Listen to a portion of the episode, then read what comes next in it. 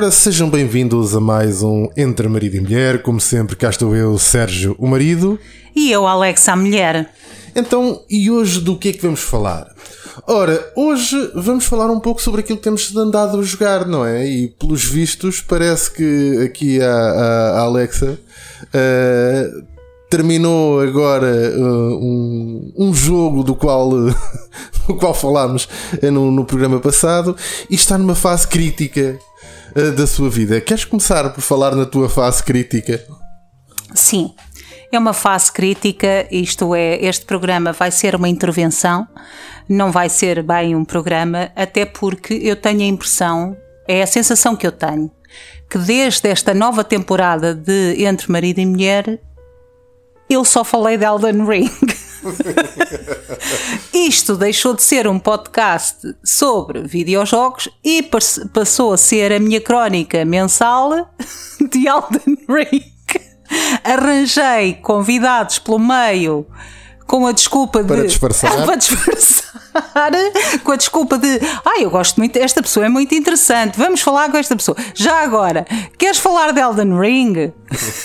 eu pareço aquelas Jeovás, testemunhas Jeovás que vamos à porta e, e, e perguntar: tem 5 minutos para falar do meu Lord and Savior, Elden Ring. E, e a verdade é que. Um, ora bem, como é que eu posso faz, fazer isto? Eu terminei o jogo este fim de semana. Terminei o jogo este fim de semana e. e então não sei bem o que fazer com a minha vida, mas vamos por partes. Depois de uh, 300 e qualquer, uh, qualquer coisa de horas de jogo, porquê? Porque eu uh, iniciei uma, uma character naquilo que é o Easy Mode, que é iniciar com um caster, uh, com um sorcerer. Esse é, uh, na minha opinião, o easy mode de qualquer uh, Soulsborne Games, de qualquer From Software Games. E iniciei com o Astrologer e, na verdade, cheguei mesmo à porta do último boss, à porta, spoiler alert, a partir daqui posso, pode haver muitos spoilers, uh, eu já não me vou controlar, portanto ficam avisados. Uh, de, mesmo à porta de Radagon, que é o último boss do jogo, uh, Radagon slash Elden Beast, pensei eu não quero terminar isto, não quero mesmo terminar. Foi, foi incrível porque estava mesmo a sentir-me angustiada de ir terminar o jogo e não, e não estar a imaginar-me a terminar o jogo. Então voltei e criei uma nova personagem e criei um melee e na verdade uh, um melee slash faith build uh, e na verdade uh, o jogo passou a ser outro completamente diferente. Muito melhor do que o jogo que eu estava a jogar. Ao ponto, eu comecei a explorar tanto, mas tanto, tanto que não tinha explorado com o Astrologer, que cheguei a meio do jogo, ou seja, eu cheguei um pouco mais à frente de Liurnia e já tinha todo o máximo de flasks que é possível ter no jogo. Já tinha os 14 flasks. Uh, e isso é incrível o que eu andei a explorar para descobrir todas as Golden Seeds àquela altura do campeonato, porque tens muito mais do que uh, possibilidade de, de, de apanhar as X Golden Seeds. Tens mais, pois, porque podes não apanhar ali e vais apanhar no outro lado. A verdade é que com essa personagem Melee uh, Faith, ou seja, Dexterity Faith, acabei o jogo e uh, acabei-o este fim de semana, este sábado. O, o marido estava a jogar, e ele já vos vai dar a versão dele dos acontecimentos, de certeza. Estava a jogar uh, com um amigo dele online e de repente ouviu: Toma, filho, uh, pi, porque eu morri tanta vez, mas tanta vez com o Radagon slash Elden Beast que eu juro que pensei que não ia ser capaz de o matar. Mas fui e matei-o e devo dizer que é provavelmente uh, dos momentos não sei, das batalhas mais. É, é uma palavra tão overused, a palavra épica, mas tudo naquela luta é magnífico. A forma como entras no boss, uh, o facto de uh, o boss ser uma estátua da Marika toda partida, mas como tu já descobriste que a Marika é o Radagon, são os dois a mesma entidade, quando cai transforma-se no Radagon, vês o cabelo loiro da Marika ficar vermelho como é característico do Radagon ele virar-se para ti, não, não há uma palavra que ele diz, portanto, não há uma catchphrase, uma agora é que tu vais ver, não há nessas coisas cringe noutros jogos, não há. Ele simplesmente cai. Uh, cai e olha para, para a câmara, portanto para nós, e de repente estamos na luta com a música do ecrã inicial, que eu às vezes, como tu sabes, estava algum tempo para escolher uh, o cantinho no ecrã inicial porque queria ouvir um bocadinho mais da música, a música é fabulosa, e inicia a batalha com esta música inicial, ou seja, completing the circle. Quando, quando o matas, dentro dele sai um deus cósmico, o Elden Beast, e a música muda de tom, passa a ser também uma das músicas do, do ecrã de início, mas uma versão soft, uh, melancólica, uh, com um cenário como se estivesses a, a, lutar noutra dimensão contra um ser feito de, do universo. Não sei explicar. É, é como se ele fosse feito da matéria que cria o universo ele, é, todo ele é, é quase aquoso, ele molda-se. A música é calma, é melancólica, é, é o final de uma jornada que te levou horas a completar e é tão satisfatório que por mais defeitos que o jogo tenha, e tem bastante, já falámos deles noutros programas, mas podemos voltar a falar, os defeitos, que não é um 10 em 10, não é um 10 out of 10, uh, isso é, não é um jogo 10 em 10, mas é uma experiência 10 em 10. Faz sentido o que eu estou a dizer. Não é objetivamente um jogo 10 em 10, tem many mistakes, mas é indiscutivelmente uma experiência 10 em 10 o jogo do ano, na minha opinião, não, nem sequer vai ser possível a não ser que God of War venha aí com uma coisa que ninguém está à espera, e como sabem, eu estou apavorada com o que vai vir aqui de God of War, mas pronto. Nem, nem ou vem qualquer coisa de, como veio de 2018, que veio e arrasou qualquer uh, competição nesse ano, ou vem algo assim, ou pelo meio lança-se alguma coisa que ninguém está à espera assim, mas não estou, não acredito. Tal como quando saiu Breath of the Wild, toda a gente soube It's Game Over naquele ano, em 2017, quando saiu o, o Breath of the Wild, toda a gente é, é, game over, isto não há o que dizer, isto é Game of the Year e é tão, é tão bem feito que não há o que dizer. A mesma coisa aqui, aqui com um acrescento de uma coisa Elden Ring, na minha opinião, mudou para sempre a forma como os Open World vão ser vistos.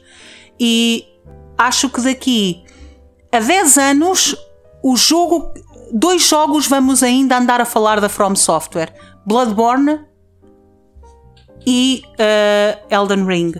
Acho que vão ser, embora eu tenha um sítio muito especial no meu coração para o Sekiro. Uh, acho que vão ser as duas experiências que são a referência, que vão ser a referência daqui a muitos anos, quando se olhar para trás, vai ser o Bloodborne e o Elden Ring.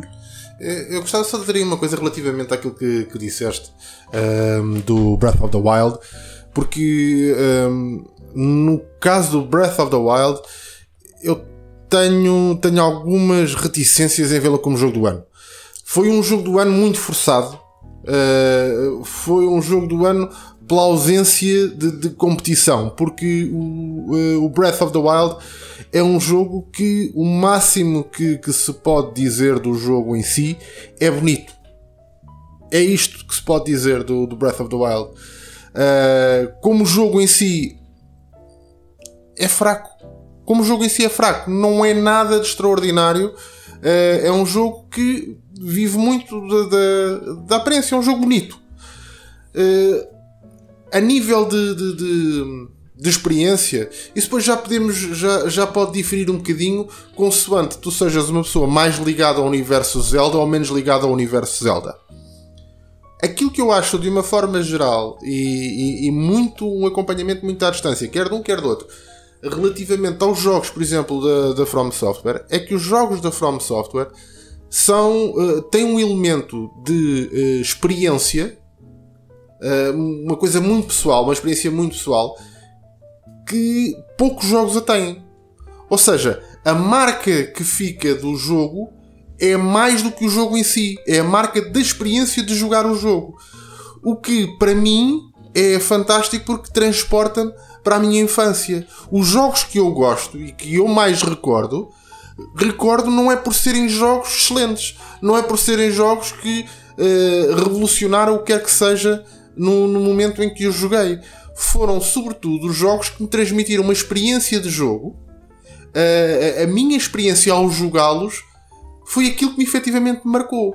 E é aquilo que eu vejo quando vejo, por exemplo, hoje em dia e nos dias de hoje, ainda pessoas a postarem vídeos a, a experimentarem pela primeira vez Bloodborne, passados não sei quantos anos do jogo ter saído, e, e, falam da experiência do jogo como se fosse uh, o ano de lançamento do jogo. True. Uh, isso só significa que uh, a experiência que é transmitida ao jogador é absolutamente genial. E é o melhor que, que, que, que a From Software traz. Se vamos discutir cenários, se vamos discutir grafismo, se vamos discutir tudo isso, uh, se calhar eu compreendo o, quando se fala de um 10 em 10 para um jogo, tem que trazer isso tudo. Não pode não trazer isso. Portanto, tem que trazer isso tudo. E aqui acho que a falha do, do, do, do, do Elden Ring é embora seja interessante, visualmente, comparado com outros jogos, não é nada extraordinário. Portanto, uh, falarmos aqui num, num 10 em 10, só mesmo a nível de experiência de, de quem consegue atingir esse nível. Mais uma vez, e eu sou muito. Uh, eu gosto muito de crivar isto. A experiência dos jogos da From Software não é para todas as pessoas. Os jogos são o que são e as pessoas ou gostam ou não gostam, mas não é, notoriamente, um jogo para todas as pessoas. Mas aquelas que conseguem e que, que o apreciam têm uma experiência com este tipo de jogos que é praticamente incomparável. Um, aqui concordo contigo na maioria das coisas que dizes. Em termos do Zelda, não consigo ter essa apreciação Uh, porque para já nunca joguei o Breath of the Wild e nunca joguei nenhum Zelda na minha vida, não me matem. Eu cheguei aos videojogos bastante tarde, portanto, eu sou da geração PlayStation, não. Uh, não, sou da geração PlayStation a jogar. Na minha idade, sou da geração para aí da máquina de arcada ponto zero ou qualquer coisa que o valha. Mas a, a, jogar, cheguei a este mundo bastante tarde uh, e nunca joguei nenhum Zelda. Mas tenho pessoas em quem confio e de, das quais vejo o streaming, muito restritas, devo dizer, e confio naquilo que estou a ver e na sua opinião, e não me parece que seja apenas um jogo bonito. Uh, mas lá está, eu nunca joguei, baseio na experiência de outrem e quando se baseia na experiência de outra pessoa que não, que não nós, nunca se vai poder ter uh, um, a ideia do que é que é jogar o jogo, nem que se veja o stream todo, nem que se veja o jogo todo. Isso é como dizer uh, uh, eu vejo filmes pornográficos, portanto eu sei o que é fazer sexo. Não, não é a mesma coisa. Ver um filme e fazer não é a mesma coisa. Tal como ver alguém streamar e jogar não é a mesma coisa, mas pelo menos uh, porque eu não tenho uma Nintendo Switch, foi o mais próximo que eu consegui de ter alguma ideia. E não me pareceu efetivamente que fosse só um jogo bonito, mas não, não tenho mais considerações. No ano em que saiu, sim, se calhar tens razão, uh, não terá havido uh, muita concorrência em 2017, mas estou-me a lembrar do Horizon uh, que saiu em 2017 e que so sofreu bastante porque foi um, um jogo, um novo IP da Sony, um jogo muito ambicioso, um ótimo jogo, não há acho que seja aquilo tudo o que dizem do Horizon. Uh, a mim aborreceu-me bastante quando joguei o primeiro, principalmente a, a Aloy, aborreceu-me tremendamente, mas um, não é aquilo tudo o que dizem, mas é um, um, extraordinário jogo para todos os efeitos e efetivamente saiu num ano que teve azar, uh, saiu no ano em que saiu Breath of the Wild e não havia nada a fazer. Tal como este ano, o Forbidden West, aqui eu uh, foi, fui daquelas que comprei a 18 de fevereiro o Forbidden West, sabendo que eu ia jogar uma semana e parar, sabendo isso, mas não só quis a, a, apoiar, como tinha muita curiosidade, queria apoiar o IP, porque acho que é importante, principalmente quando é uh, um lançamento novo, se, no, se, temos essa possibilidade então de apoiar uh, o IP com vendas. comprei sabendo que ia apenas jogar uma semana, estava agora, na verdade, estava a adorar jogar e estava com imensa pena. Aliás, como falámos no programa que trouxemos o nosso Ricardo, o nosso Ricardo Correia, uh, com imensa pena de parar, sabendo que isto tem um, uma experiência limite. Neste momento, perguntas: vais voltar ao, ao Horizon? Claro que sim, não agora não consigo voltar agora, depois de terminar Elden Ring. É uma transição de estilo e jogabilidade demasiado grande, é um choque demasiado grande. É como sair de uma sauna e enfiar-me num, numa, numa banheira de gelo. É uma transição de temperaturas demasiado. Sabes que, que os suecos fazem isso. Pois sei, e por isso é que se suicidam bastante. Estou a brincar. piadas de suicídio às 5 da tarde. Portanto, não, isto para dizer que eles fazem isso, os finlandeses fazem isso, também saem a correr das saunas e vão a, a, a mergulhar no meio da, da neve e acho que até faz bem ao corpo, mas para mim não dá. Em termos de sentidos, é um choque demasiado grande e é um daqueles choques que eu acho até tenho medo que o meu corpo colapse pelo meio, por mais benéfico que isso seja para a saúde. Uh, eu acho que vou, claro que vou jogar o Horizon este ano. Talvez daqui a um mês ou dois eu pegue no Horizon. Mas o Elden Ring é isto que tu estavas a dizer. É aquilo que, com todos os defeitos que tem, e os três maiores defeitos, na minha opinião, é de facto. Uh, parece um jogo da anterior geração em termos gráficos, isso não há nada a dizer. Uh, parece, eu não, não me choca eu não jogo pelos gráficos, mas de facto nota-se. Tu pegas no Horizon, pegas no Elden Ring e são, são dois mundos distintos em termos gráficos. Eu, aqui deixa-me pensar o que seria o Elden Ring se tivesse sido desenvolvido em exclusivo para a PS5, já a utilizar o motor da. Ou seja, a pensar mecanicamente nas capacidades da PS5. Eu nem consigo imaginar o que teriam sido aqueles gráficos. Mas a verdade é que eu instalei o jogo e parecia-me um jogo de há 5 anos atrás. Não está muito melhor que Bloodborne, por exemplo, em termos gráficos. Esse é um dos grandes defeitos. O segundo grande defeito é a, a, repetição de alguns bosses. Alguns bosses são umas skins de outros bosses, de outras versões de bosses. É uma skin constante. Eu não sei quantas vezes eu matei iterações diferentes da Rot Eld Tree, não sei das quantas, Portanto, escrevendo um rato gigante com patas, é assim que eu vejo, tipo uma minhoca gigante com patas que sai sempre no. Eu odeio esse boss. Eu não sei quantas vezes é que eu matei. Um era com raio, um lançava rot, o outro lançava holy, o outro lançava veneno. Eu não sei quantas, mas é várias iterações diferentes. A mesma coisa com o Tri Avatar, que eu também o matei não sei quantas vezes, que aparecia e depois passou a ser uma mob, que a From Software faz muito isso. Uh, acho que mais vale ter menos bosses, e aqui concordo totalmente com o Gonçalo, que foi nosso convidado num dos programas, mais vale ter menos bosses do que repetir tantas skins de bosses só para ter número. Para mim, mais vale ter uh, menos. Aí é o problema do, do Open World. Não é o problema do open world e quando se quer fazer um open world grande é exatamente isso. É que depois, a, a determinada altura, falta imaginação. E falta tempo para haver essa imaginação e, e tem que se cumprir prazos para se meter um jogo cá fora. E também é verdade. Uh, e, uh, mas atenção, mesmo os reskin em termos de história e de lore tem sentido uh, aquele, aquele específico boss aparece sempre no mesmo tipo de sítio, ou seja, faz sentido, eles não fazem nada ao acaso. Se há coisa que a From Software não faz, é absolutamente nada ao acaso.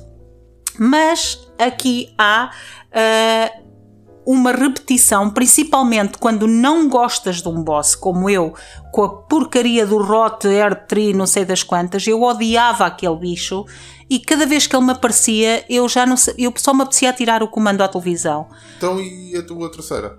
E a minha terceira coisa é uh, as dungeons. Aqui, Bloodborne tinha exatamente o mesmo problema. As dungeons tornam-se muito repetitivas. Aliás, salvo três ou quatro exceções, que as dungeons são quase puzzles, as dungeons são quase todas iguais. E os bosses no final também são versões de bosses que tu apanhas cá fora ou reskins. Há muito pouca originalidade nas dungeons. E eu percebo que as dungeons tenham aqui um papel de tu nivelares mais rapidamente vai, e descobrires uh, emblemas. Agora esqueci-me o nome em inglês. Os talismãs. Uh, tu, tem essa lógica, mas mais valia ter quests adicionais é como, é como no Bloodborne. No Bloodborne perdeu-se imenso tempo com, na minha opinião, os developers perderam imenso tempo com a porcaria das Chalice Dungeons, quando aquele tempo deveria ter sido aplicado em mais conteúdo do jogo. As Chalice Dungeons são tão aborrecidas, são todas iguais. Todas iguais, e depois tens três níveis, isto no Bloodborne, e depois ao final do terceiro nível é que é o boss. É uma seca é uma seca. Eu achei uma seca e eu platinei o Bloodborne. Foi o, único jogo na minha vida, nem sequer da From Software, da minha vida que eu platinei. Uh, acho que uh, poderia ser evitado, tal como aqui no Elden Ring poderiam ter evitado as dungeons da forma como estavam, porque se tornaram muito repetitivas. Agora, estragou a experiência? Não. E, e, a vida para além do. do. do do Elden Ring. O que é que vem a seguir então? Uh, então, não sei, mas antes de ir à vida para além do Elden Ring, a vida de entretenimento para além do Elden Ring, queria só dizer que eu acho, e esta é a minha teoria, queria deixar aqui para debater, para arranjar, uh, no fundo, arranjar desculpa, para voltar a falar do Elden Ring, que é eu acho que o Elden Ring é uma prequela de todos os universos da From Software. Uh, vi muita coisa. Então, mas não explique já tudo. Lança o tema, lança o debate, vamos, la vamos lançar o debate, porque eu quero receber as mensagens de quem nos ouve, para depois podermos falar então sobre isso. Dá só assim um lamiré do porquê que tu achas que pode ser. Então, uh, é ainda. Ora bem, porquê? Porque há, há um dos finais, na minha opinião, que é o mais evidente, que é o final do Frenzy, que basicamente é herderes o mundo inteiro, é Burn It All to the Ground, que na minha opinião é aqui que vai nascer o Dark Souls. Porque no Dark Souls tu tinhas que. o teu objetivo era uh, rekindle the flame. Depois já há o paral uh, paralelismo de Ashen One e Tarnished. Tu és um Tarnished aqui, no, no Dark Souls eras um Ashen One. A Rani, que é um dos finais também, é um dos meus finais, é, é, o final que eu escolhi, é, meu, é a minha, uma das minhas personagens favoritas. A Rani vai para a Lua e torna-se um final de de digamos um final da idade da Lua. O último boss do Bloodborne é a, a, Pale Moonlight ou alguma coisa assim, Moonlight Blood. É, uma, é um deus que vem da lua. Tudo no Bloodborne anda à volta da lua. Tudo. A lua desce, a lua vai descendo durante a noite. Uh, quando a lua está vermelha, quando matamos a Rom, a lua fica vermelha. You know you did something really bad. Uh, shit's about to get real. Depois lutas contra o último boss que é a lua. Para além, que é uma coisa feita de lua. Outro, outro detalhe é: tu aqui podes ser um samurai no Elden Ring, que é que parece completamente deslocado. Tens personagens de estilo medieval, uns mais que outros, mas têm todos um estilo que poderia ser medieval, uns mais vikings, outros mais uh, clero, mas todos o mesmo estilo. Depois vem no meio um samurai, tipo, ah, o que é que este está aqui a fazer? E quando tu lês a armadura dele, diz que é a armadura de um soldado que, que vem de uma terra muito longínqua onde há uma guerra civil. Ora, basicamente, isso é o início do Sekiro. O início do Sekiro é uma guerra civil em Ashin. Uh, maybe I'm tripping. Se calhar eu quero ver tanto uma conexão em todos os mundos da From Software que estou a ver coisas que não existem, mas só mais esta. A FIA, o, o final da FIA, que é a, a, que te, a que nos dá a runa da morte, se tu escolheres o final dela, vem o Deus da morte e envolve o mundo num nevoeiro. Isso basicamente é o início do Demon Souls o, o início do Demon Souls é um nevoeiro varreu a terra e portanto tu vais, vais tentar parar o que está a acontecer. Uh, eu acho que há, que há aqui elementos que transportam de um para o outro e acho que uh, este uh, uh, se há coisa, se há developer que nunca faz nada à toa é o Miyazaki e eu acho que ainda vamos encontrar um fio condutor que liga todos os universos da From Software e vai ser glorioso quando isso for, for uh, descoberto. Portanto, é um excelente tema para vocês comentarem também. Se concordam com, com a Alex e que, o, no fundo, Elden Ring é o elo de ligação entre todos os mundos da From Software, ou se pelo contrário não, acham que uh, está a haver mais do que, do que aquilo que existe na realidade. É possível. É possível. E, mas pronto, agora fica então essa pergunta. Por favor, deixem-nos as vossas mensagens. E o que é que tu andas a jogar? Não te safas assim? Mas calma, ainda ah, não disseste o que é, que é o mundo para depois do. Oh, Soutor, olha que não. Olha depois que não. Do, do Elden Ring, não é? O mundo depois do Elden Ring é um mundo triste, é um mundo. É um mundo vazio de propósito quando se acaba de trabalhar. uh, mas uh, quando terminei, ainda iniciei uma terceira personagem e pensei, uh, não, eu, eu vou ter que me obrigar a parar. Isto, algum dia eu vou ter que parar Elden Ring, senão eu nunca mais saio daqui. Eu tinha quase a noção que isto vai ser. Se eu me meter neste loop, eu não vou sair do Elden Ring, vai ser o único jogo que eu jogo, que eu jogo em 2022. O que não é necessariamente mau. Mas eu preciso fazer outra coisa, senão eu não vou sair daqui. Já estava já estava a criar uma personagem, um vagabond, para fazer uma build strength arcane, que ainda é a única que eu ainda não, não experimentei. Então eu já estava, ok, vou esperar para esta build arcane. Não, não pode ser, eu vou ter que parar. E comecei ontem o quê? Sekiro. Porquê?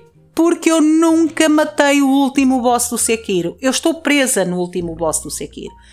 O meu OCD não me deixa chegar a um save e terminar esse save quando eu não jogo há muito tempo.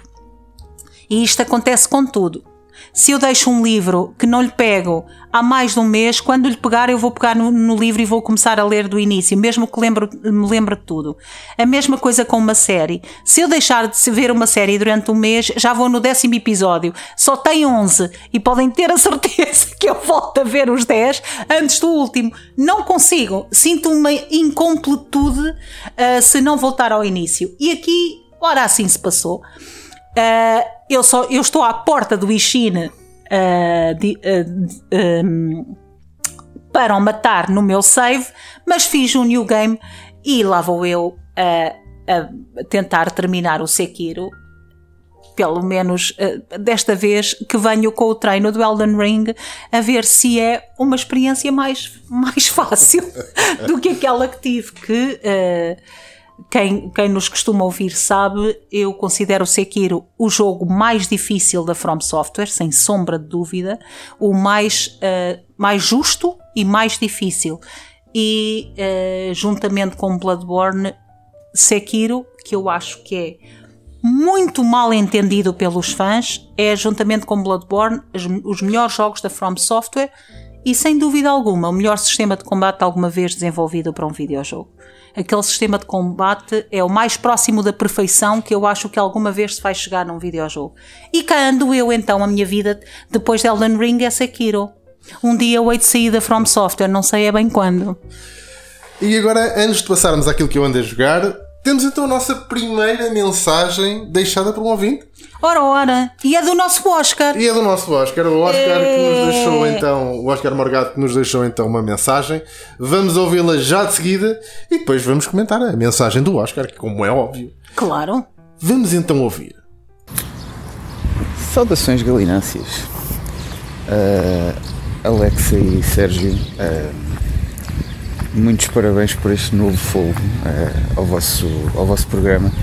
Já ouvi antes, mas realmente está aqui agora concentrado numa, numa linha de, de Split Chicken Universe, onde nunca deixa de estar, mas pronto, acho que a questão da distribuição realmente, como o Ricardo diz, vai fazer-vos chegar a mais, a mais públicos e continuem o bom trabalho.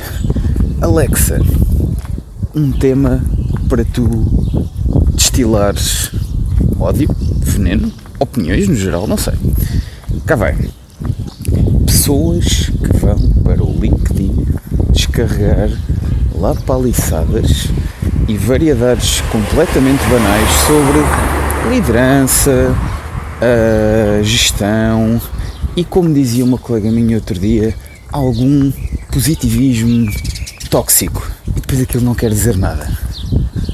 Ouvimos para próxima quinzena. Bom, não sei como é que é com vocês. Forte abraço. Ora, cá estamos de volta depois da mensagem do Oscar. Então, Alexa, o que tens tu a dizer?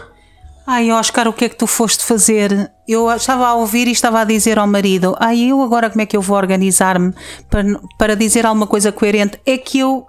Ora bem, eu abomino mensagens positivas de algum. de algum. de qualquer espécie mensagens motivacionais, positivas, aquela coisa que agora, e sou eu psicóloga, aquela coisa que agora se, se fala muito do mindfulness, que é uma tanga pegada, desculpem os meus colegas psicólogos que acreditam nisso, cada um acredita no que quer, não, não consigo. Aquelas coisas de tens começa o dia com alegria. Eu não. Se alguém me quer ver doente, é por exemplo pôr-me uma daquelas músicas de salvar o, o mundo, sabes? O, o We Are the World o, pior ainda, a pior de todas, o Imagine do John Lennon, que eu, que eu quero matar criancinhas quando ouço essa música, aquela do gordo havaiano, do Somewhere Over the. Eu não, consigo, eu não consigo, já me estou a arrepiar.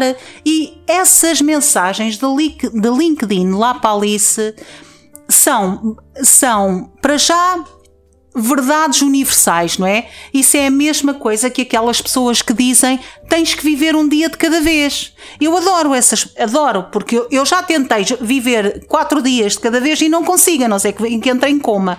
Não consigo, porque às vezes já segunda-feira dava-me jeito de viver quatro dias de uma vez, que era para chegar à sexta. Mas não consigo, eu realmente tenho que viver um dia de cada vez. Este tipo de frases que eu entendo a, a expressão positivismo tóxico, embora eu já não eu tenha já alguma aversão ao uso excessivo da palavra tóxico para tudo, principalmente quando aliado a, a, a dizer em masculinidade tóxica. Isso, isso até me arrepia a espinha. Há comportamento tóxico, ponto. Que é masculino e que é feminino e que é humano. Há comportamento tóxico.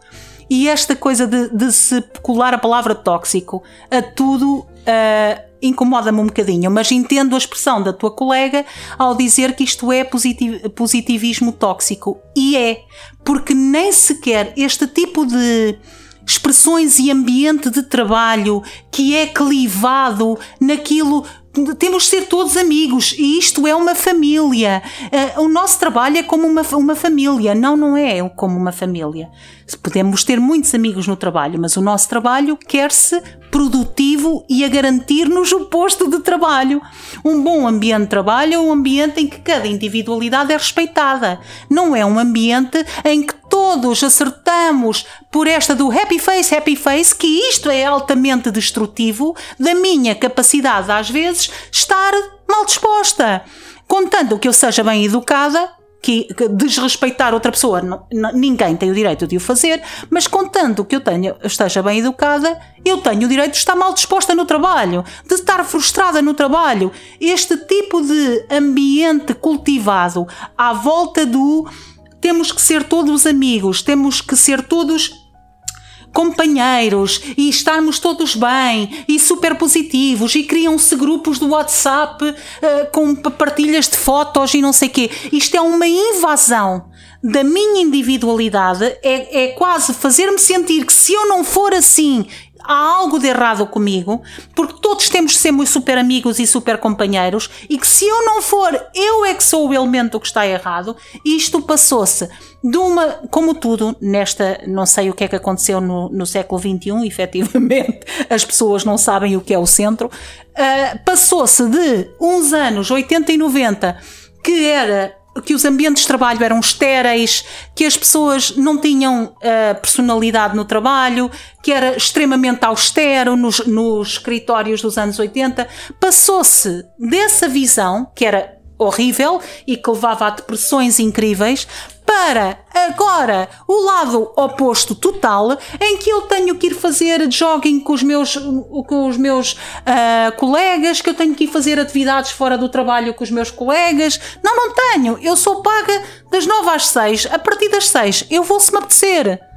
E estas frases do LinkedIn, do positivismo tóxico, usando a tua expressão, Oscar, são uh, destrutivas da singularidade e é chover no molhado, é fingir que és muito profundo quando não dizes absoluta e rigorosamente nada. É só isso que eu tenho a dizer. Já destilei. Eu até me vou sentar e beber água que eu já destilei, que isto agora deu-me calores. Ora, então o que é que eu ando a jogar? Ora, eu voltei aos Survival Games e a um jogo que eu não voltei ao jogo, comecei agora a jogar, ou seja, foi um jogo que adquiri uh, recentemente, mas foi um jogo que acompanhei o desenvolvimento. E o jogo que eu ando a jogar é um, mais uma vez um survival que se chama Icarus. Icarus é um conceito muito interessante, um conceito eh, de, uh, mais uma vez, uh, Man versus Nature. Aqui temos uma Terra que se chama Icarus, que seria o segundo planeta Terra, que na sua, uh, na, na, sua moldagem, digamos assim, num planeta habitável, houve alguma coisa que ocorreu severamente mal e então temos um planeta neste momento que tem uma atmosfera tóxica e, e, o qual existem alguns seres ali que se desenvolveram naquela, naquele tal planeta e que impossibilitaram a vida lá. O planeta foi alvo de chacota por parte de, de, dos cientistas que o, que o tentaram tornar a segunda Terra, mas foi descoberto um material, os chamados exóticos, que uh, hoje em dia tem uma procura muito grande e então resolveu voltar-se a explorar esse planeta e, e a extrair para extrairmos então esses exóticos. Tudo seria muito interessante, estamos a falar de um jogo que saiu a uh, uh, 4 de dezembro de 2021. tudo seria muito interessante se o jogo fosse efetivamente bom. Não é bom? O que não é. Uh, o jogo é feito por uma companhia que se chama uh, Rocket Vertic, uma companhia da uma, uma empresa neozelandesa. Ah, está aí explicado e então. Não havendo. Neste, o que me faz impressão é o seguinte: eu gosto muito do conceito do jogo e o conceito do jogo era algo que, não exatamente nestes moldes, mas uma coisa semelhante, que já tinha idealizado com o, o tal amigo com quem jogo. Que era idealizar um survival game em que basicamente uma equipa é mandada para um planeta para criar condições nesse planeta para receber uma colónia. Isto seria uh, o, o, jogo que eu idealizei. Este ficaria muito próximo disso e achei que valeria a pena experimentar. Qual não é o meu espanto quando, uh, primeiro que tudo, vejo um jogo que está pessimamente otimizado. Mas pessimamente ao ponto de uh, eu chegar a ter não tenho uma máquina topo de gama, uh, mas tenho, para quem percebe disto, tenho um Ryzen 7, um 3700X com 16 cores, tenho 32 GB de RAM, tenho uma placa, uh, tenho uma placa gráfica, uma, uma RX 5700 XT, uh, com 8 GB de DDR6. Portanto, não é uma máquina que se possa considerar má. Agora, se eu vos disser que em determinadas circunstâncias a jogar em 1080p eu não chego a ter 30 frames, vocês podem ver o que é que estamos a falar.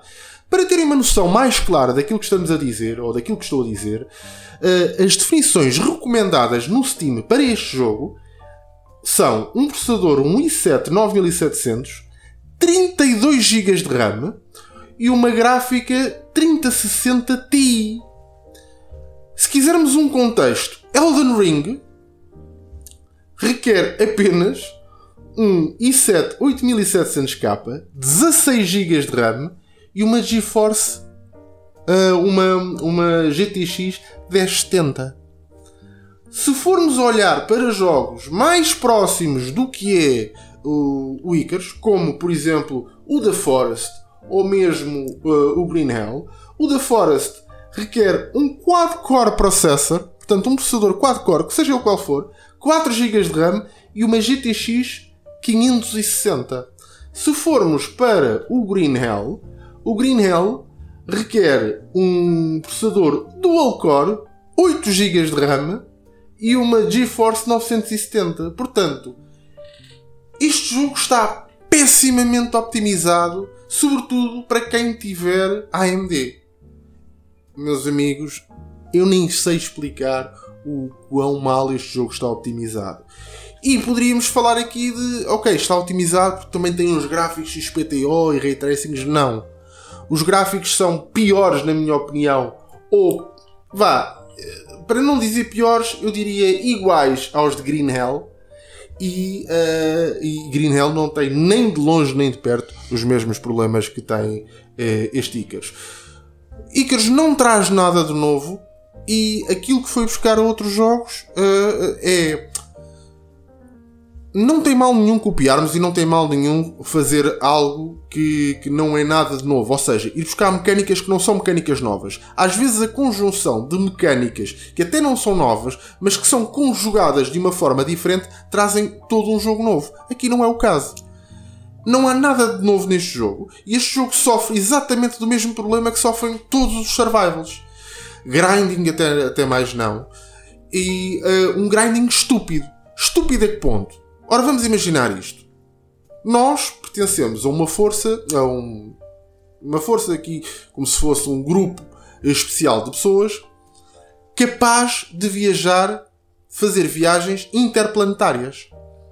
Mais do que interplanetárias, intergalácticas. Mas as nossas, mas não temos ou não podemos levar uma picareta, um machado.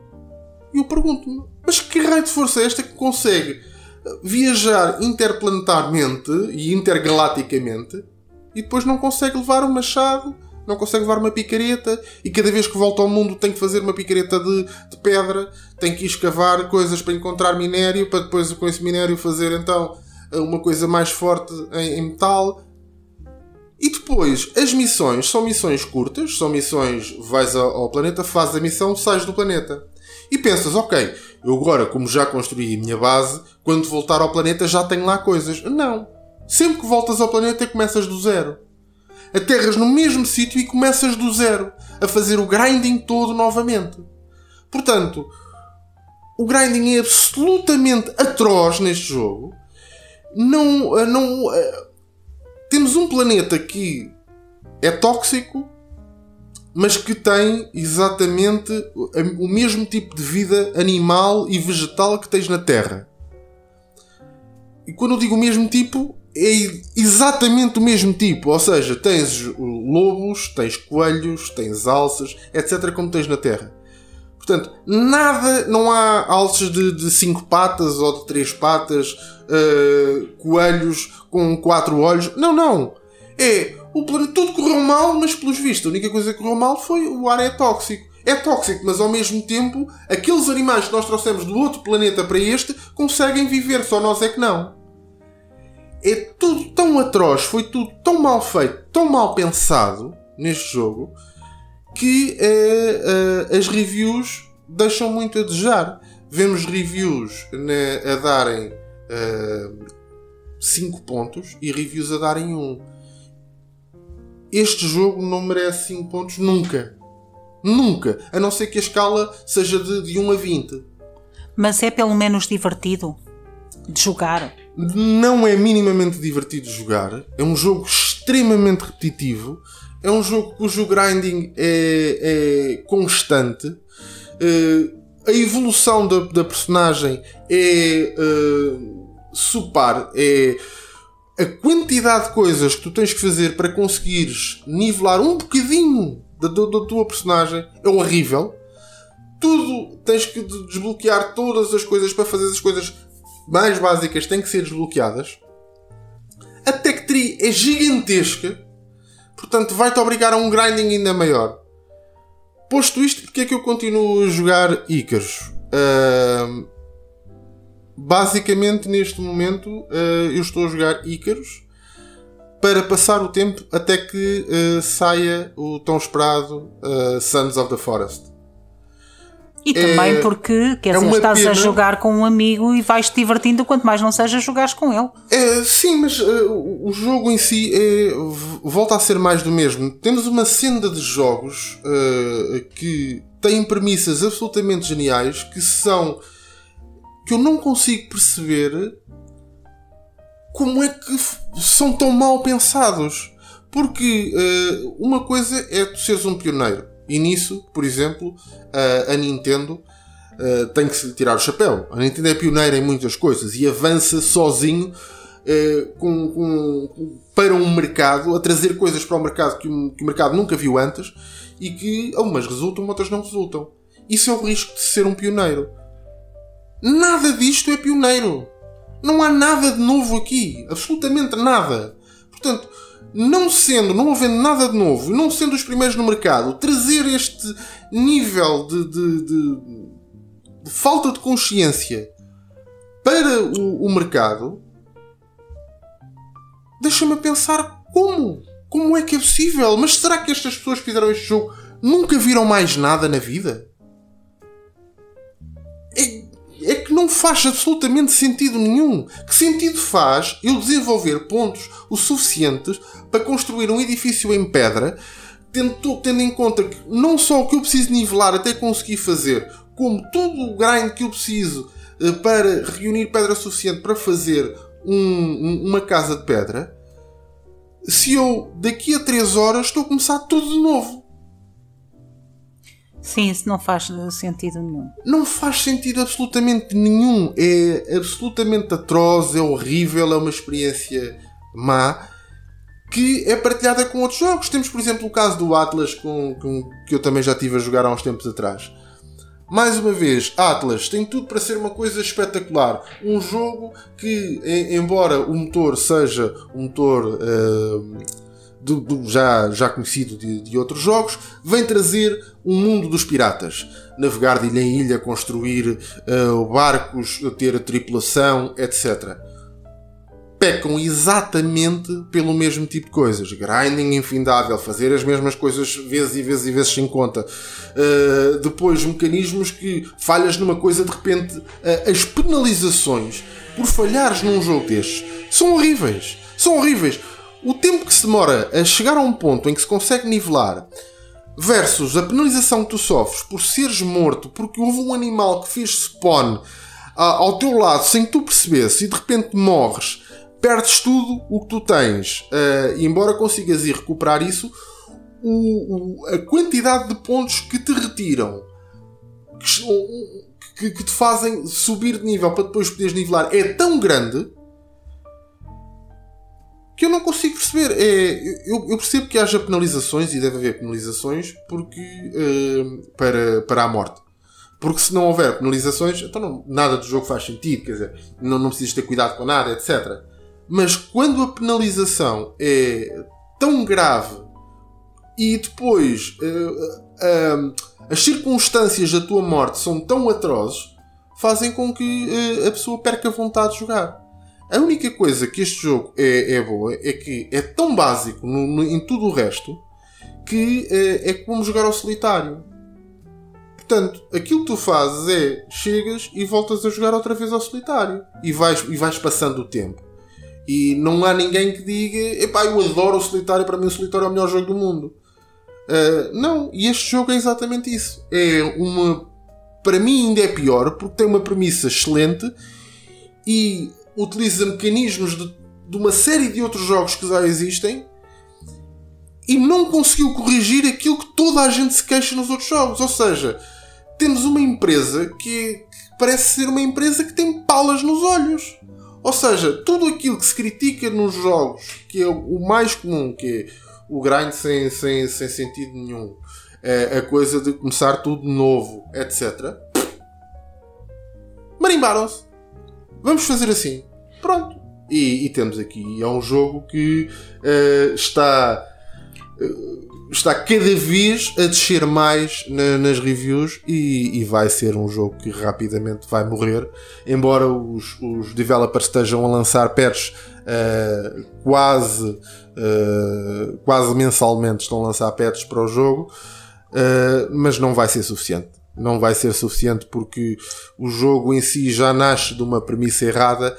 Não há patches que vá corrigir essa premissa e, portanto, é mais uma oportunidade desperdiçada num, num jogo que tem uma premissa, na minha opinião, uh, excelente, poderia ter trazido coisas absolutamente geniais e perde-se no meio do, dos outros jogos e, e, certamente que assim que uh, Sons of the Forest ou mesmo a, a, próxima, a próxima expansão de Green Hell sair uh, será um jogo completamente esquecido. Uh, aqui agora falaste numa coisa que eu quero que seja o nosso tema na próxima, na próxima edição. Até vou escrever, que é para não me esquecer. Que é esta filosofia de patches. Uh, e não, não uh, mais uma vez, não é o personagem da From Software. Desculpem, tinha só que falar mais uma vez. Uh, não, agora a falar a sério. Esta filosofia de patches, que é esta era digital em que vivemos, não é? Esta era que o jogo que eu compro já não é o jogo que foi fabricado. Ou seja, o jogo que eu jogo já não é o mesmo jogo, o jogo que eu comprei há dois dias. Isto acontece com quase todos os jogos e que eu acho que é uma falta de respeito, na minha opinião. Eu, eu acrescentaria ainda outra coisa que é os jogos em early access durante anos. Exatamente. Portanto, eu quero mesmo falar deste tema. É um tema que eu acho que nós, uh, jogadores, o consumidor, aqui vai ter que. Uh, uma das belezas do capitalismo é que o mercado Uh, e o consumidor resulta, resulta definir a tendência. Ou seja, se eu, como consumidor, deixar de comprar aquilo, deixa de se fabricar. Ponto. E isto deixa de acontecer. É uma das, das poucas belezas do capitalismo. É o mercado poder decidir este tipo de coisas. E neste caso, eu espero mesmo, e falaremos disto noutro programa, que uh, um dia os jogadores, nós uh, nos unamos todos e, e passemos a penalizar efetivamente as empresas que eu compro um jogo por 70 euros e que dois dias depois eu estou a instalar um novo jogo. Já não foi o jogo que eu comprei por 70 euros há dois dias. Eu adorei o Days Gone, mas já falámos disso várias vezes. O jogo que eu jogo em 2022 não é o mesmo que saiu em 2019. E, mas eu paguei 70 euros por ele em 2019. Agora, o que é que, é, o que, é que isto quer dizer? E, e deixa a pergunta aqui no ar para, para a nossa edição vamos esperar meses quando sair um jogo para ver como é que está e depois é que eu gasto dinheiro, é o que as editoras merecem. Mas falaremos disso depois. Então, e o nosso, que eu fico sempre tão entusiasmada, e o nosso sabias que? Ora, vamos então para terminar. É o momento em que eu aprendo alguma coisa. Vamos terminar em beleza então com o sabias que.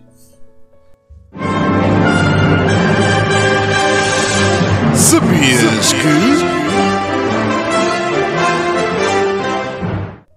Ora então, sabias que desta semana está relacionado com uma palavra tantas vezes usada nos videojogos, que é a palavra boss. De onde é que vem esta palavra e quem foi o primeiro a cunhá-la? Bem, na verdade, aqui a palavra boss será muito difícil de percebermos até que ponto é que o, houve alguém acunhá-la e ser aquela pessoa a primeira a dizer. Aquilo que poderemos referenciar são sempre uh, a literatura e, mais do que a literatura, a literatura mais comum. É óbvio que, uh, certamente, dos exemplos que eu vou dar, poderá haver alguém a dizer que eu tenho uma edição de 1970 e qualquer coisa. Mas boa, revista, que nos digam, que nos digam. De uma revista local onde já se utilizava a palavra boss. E é bem possível que isso aconteça. No entanto, as referências referências à palavra boss mais antigas que se encontram nos, uh, digamos assim, nas publicações mais uh, divulgadas. Acontecem então com a edição número 1 da Nintendo Power de 1988, onde a palavra boss aparece várias vezes para, uh, para descrever, uh, entre outras coisas. Mas o que é que era uh, a Nintendo Power? Desculpa. A Nintendo Power era a revista ah, oficial okay. da Nintendo okay, okay. Que, que nessa altura então surgiu e que falou e utilizava a palavra boss para se referir a várias coisas, entre elas no Castlevania para se referir aos monstros finais. Antes disso, a o outro, uh, basicamente a outra cunhagem da palavra boss que se conhece, esta sim, uh, uh, a que se conhece mais cedo e que vem referenciada como sendo a publicação que mais cedo utilizou a palavra boss, que veio da revista Joystick, de dezembro de 1983, que então na altura falava do jogo Galaga e que dizia um, que basicamente se referenciava uh, a nave, uh, a nave grande que aparece no, no, no jogo, como sendo uh, The Boss Galaga. E estas são as referências escritas mais cedo que nós temos relativamente à palavra boss. É, é, óbvio que, mais uma vez, como digo, uh, oralmente esta palavra já deveria ter, já poderia ter surgido antes, ou mesmo em publicações menores uh, a palavra boss já poderia ter aparecido antes. No entanto, boss acunhar um, um, um adversário final de um, de um, de um, de um nível. Nível numa publicação com expressão uh, a nível mundial foram então estes dois exemplos, a Nintendo Power, a primeira de 1988, e a revista Joystick de dezembro de 1983. Uh, também me recordo e, e lembro-me de, de, disto ser cultura popular, vá, daquelas coisas que pode ser mentira, mas que se foram propagando ao longo do tempo, que também teria a ver algo com o Bruce Lee e o filme Big Boss, que uh, uh, o filme assume uma, digamos, uma progressão ao género de videojogo, ou seja, vais atingindo níveis e a cada nível lutas com um gangster, vá um mauzão típico até chegares ao último e que uh, essa, esse, essa progressão, que é tão semelhante a videojogos, a cada final desse, de progressão era referido como boss e o filme uh, chama-se The Big Boss. Uh, também é, é, é daquelas coisas que é de sabedoria popular Sim. que isto que é, que é há esta referência. Esse, esse, esse filme, o The Big Boss, recebe o nome de Big Boss nos Estados Unidos Okay. No entanto, não é o nome original do, do, do filme. Uh, o nome original do filme é The Game of Death, que recebe então no, nos Estados Unidos o nome de Big Boss. Isto veio Big de Hong Boss. Kong para os Estados Unidos. Portanto, uh, também já tinha ouvido falar nessa referência. É uma referência que, uh, uh, que faz também algum sentido e que pode ter vindo também daí. a colagem do boss como basicamente A definição de um inimigo. do inimigo final de um nível. E pronto. Foi então mais um Sabias que? E foi também mais um Entre Marido e Mulher. Exatamente, fechamos com chave de ouro. Uh, se encontrarem uh, citações uh, desta palavra boss que nos possam também ajudar a descobrir de onde é que isto veio, uh, para além da sabedoria popular do, uh, do filme do Bruce Lee ou de- das referências à revista Nintendo Power e Joystick, então digam-nos que é para percebermos, fazemos aqui um CSI Boss, a sabermos o que- onde é que isto vai dar. E tal como o nosso Oscar me contribuiu tanto para, para o novo segmento que eu queria lançar e que ainda não tinha lançado por falta de conteúdo, que era a, a minha hora da purga pessoal, em que ele me deu aqui um momento para eu purgar. Eu desculpem, mas o Sérgio traz, portanto, o marido traz conteúdo intelectual, não é? O sabias que eu trago purgar, porque isto também é preciso. E eu, com, com 45 anos, já há muita coisa que me chateia. E eu preciso falar dessas coisas. Sou uma mulher do Norte e eu não posso ficar com coisas aqui a remoer. Isto tem que sair e vocês têm que me ajudar. Portanto, mandem mais coisas para eu purgar, mais coisas para o Sérgio investigar e cá vos esperamos para o próximo mês, onde eu não vou falar de Elden Ring. Eu vou falar de Elden Ring. Eu não quero. Até para o mês que vem. Obrigado por Adeus. estarem aí.